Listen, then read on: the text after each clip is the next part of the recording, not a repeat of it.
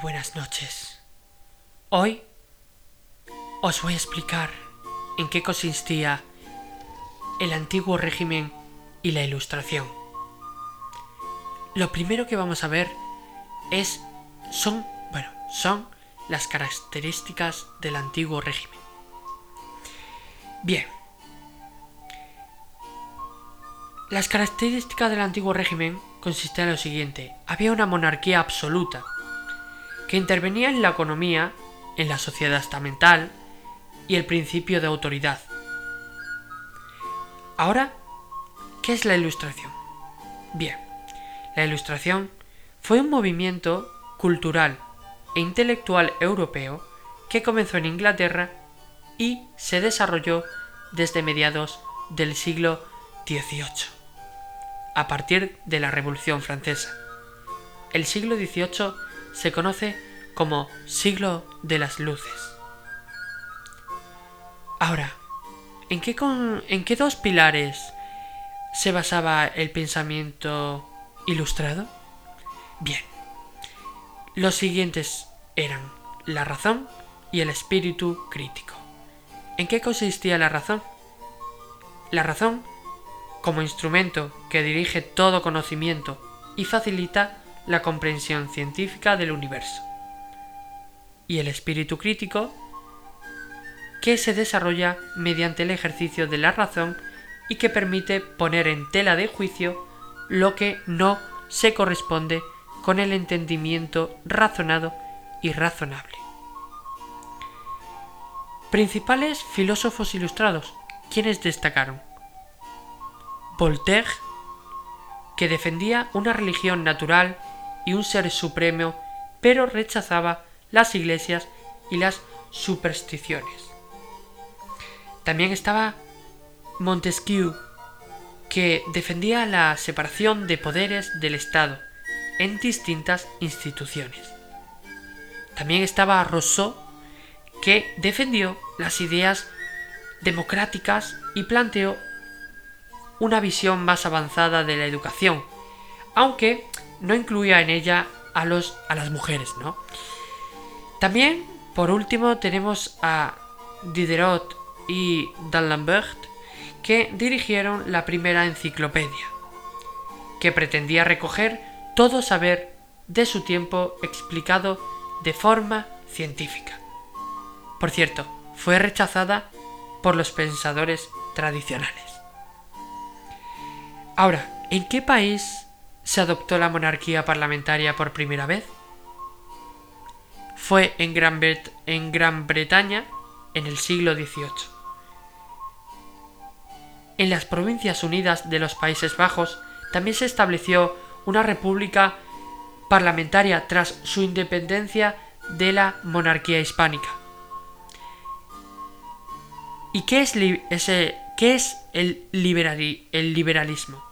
Bueno, el liberalismo fue una filosofía política que defendía perdón, la libertad individual, la iniciativa privada y limita la intervención, o sea, limitaba la intervención del Estado y de los poderes públicos en la vida social, económica y cultural.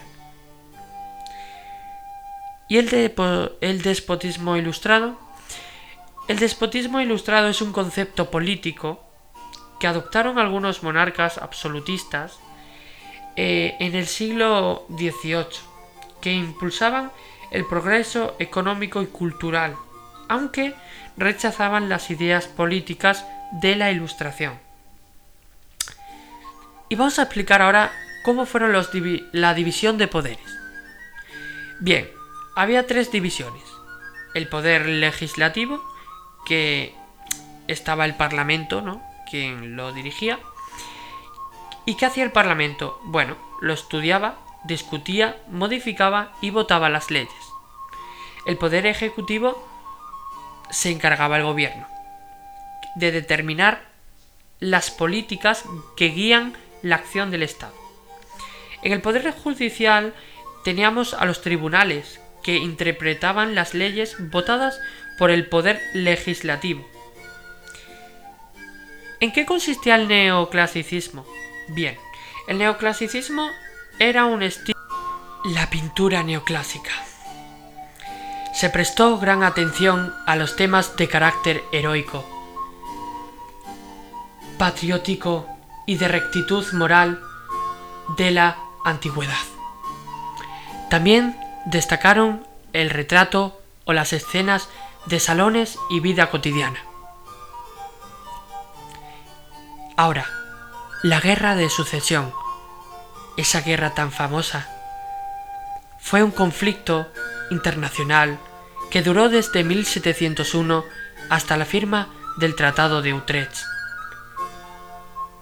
Tuvo como causa fundamental la muerte sin descendencia de Carlos II de España, último representante de la Casa de los Habsburgo, y que tuvo como principal consecuencia la instauración de la Casa Borbón en el trono de España con Felipe de Anjou, nieto del rey francés Luis XIV, que reinó como Felipe V. ¿Quién fue Carlos de Austria? Carlos de Austria fue un emperador de Austria, de ahí el nombre, que también alegaba derechos al trono español.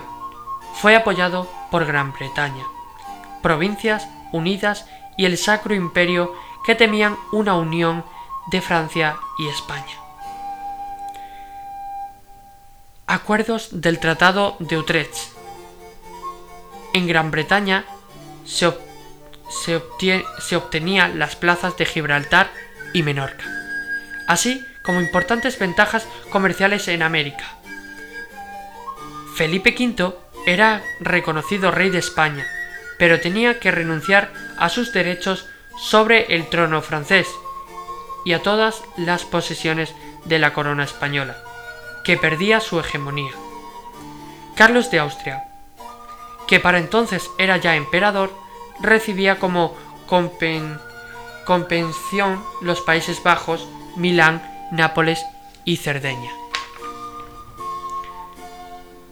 ¿Cuál es la diferencia entre la Ilustración española y la francesa? La Ilustración española carecía de la vertiente revolucionaria y de oposición política que caracterizó a la francesa. ¿Qué medidas se pusieron en marcha en España para mejorar la economía? El fomento de la industria, que mejoró gracias eh, a la fundación de las reales fábricas y diferentes escuelas de artes y oficios, el desarrollo del comercio. Se puso fin al monopolio de Sevilla y Cádiz, y así nuevos puertos españoles pudieron comerciar con América. Las vías de comunicación y la modernización de la agricultura. ¿Quién fue Esquilache? Esquilache nació en 1699 y falleció en 1785. Él fue un diplomático y político italiano al servicio de Carlos III en Nápoles y España. El motín lleva su nombre porque las medidas que impuso conllevaron el amotinamiento del pueblo de Madrid en su contra exigiendo su destitución. ¿Por qué se dice que Carlos III fue el mejor alcalde de Madrid? Por lo siguiente. Llevó a cabo un plan de obras muy grande que tenía como objetivo mejorar la ciudad de Madrid, que hasta ese momento presentaba un aspecto bastante descuidado para ser la capital del reino. Para ello se realizaron obras de alumbrado, adoquinado de las calzadas, recogida de basuras, modernización de la red de alcantarillado y construcción de nuevos edificios. Edificios y monumentos que construyó Carlos III. Por ejemplo, la Fuente de Cibeles, la Puerta de Alcalá, la Fuente de Apolo, el Museo del Prado y el Jardín Botánico. ¿Cuáles fueron las obras principales de Goya? Bien, Goya nació en 1746 en Fuendetodos, Zaragoza. Recibió su formación inicial en Zaragoza que completó con estancias en Madrid y en Italia. Hacia 1774 se instaló en Madrid, donde recibió sus primeros encargos importantes. Bien, desde 1775 hasta 1791 su vida fue un periodo de alegría por la vida y fue un pintor de éxito. Desde 1775 y hasta 1791, en el apartado de obras tenemos que trabajó como pintor para la Real Fábrica de Tapices. De sus, de, sus tapices destacamos Merienda a orillas del Manzanares, 1776. La gallina ciega, 1788. Gana fama como retratista. En 1786, con 40 años, es nombrado pintor del rey Carlos III.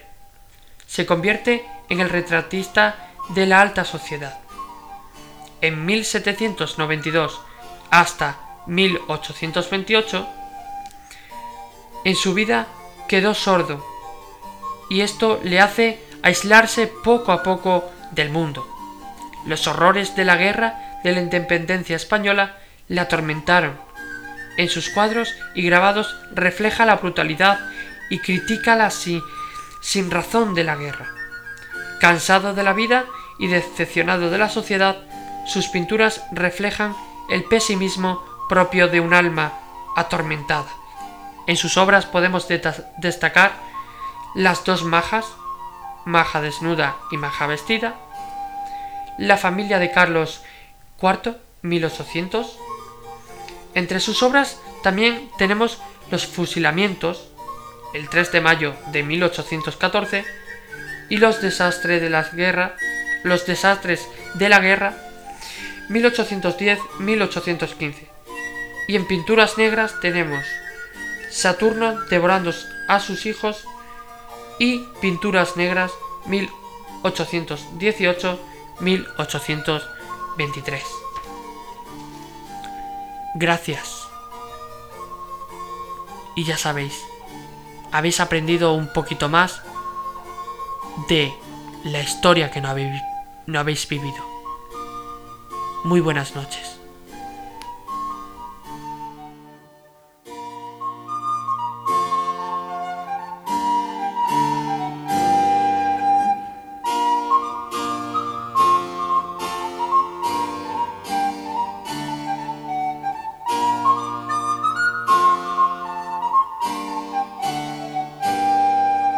El Faro de Denis.